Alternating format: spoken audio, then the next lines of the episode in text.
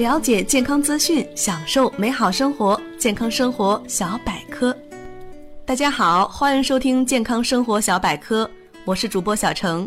本栏目由喜马拉雅与健康生活小百科联合出品。第五，越冷越喝水。人们待在温暖的室内，很少外出活动，但是并不意味着人体消耗的水分就会减少。冬季气候干燥，空气湿度小，更应该补充水分。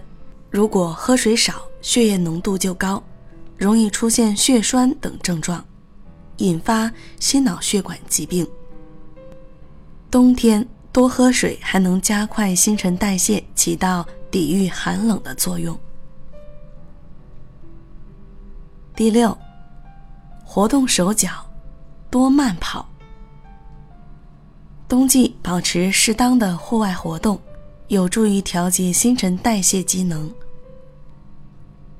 由于立冬后天气逐渐变冷，四肢较为僵硬，所以锻炼之前一定要注意热身。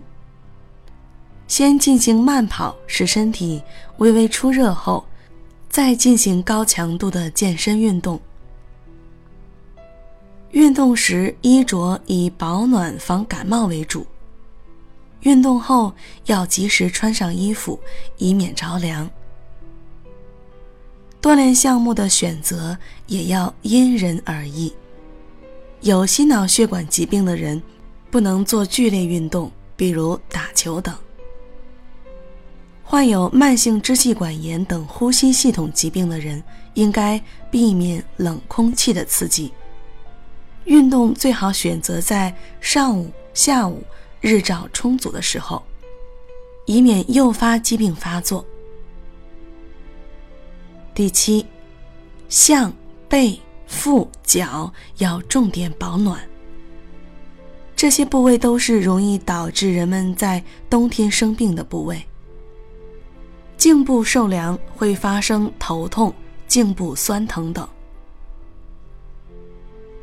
背部受凉，例如现在还睡在凉席上的人，早上起来很多时候都会打喷嚏、鼻塞，甚至引起感冒。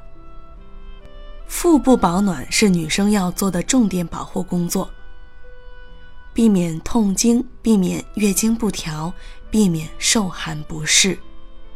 腹部温暖是关键。最后，脚上有多个穴位，一旦寒冷不适，会导致身体出现条件反射，也容易出现各种问题。以上就是为大家分享的关于在冬季如何养生保暖。希望我的分享对大家有所帮助，也希望大家健健康康每一天，千万不要像我一样感冒喽。好了，我们下期节目再会。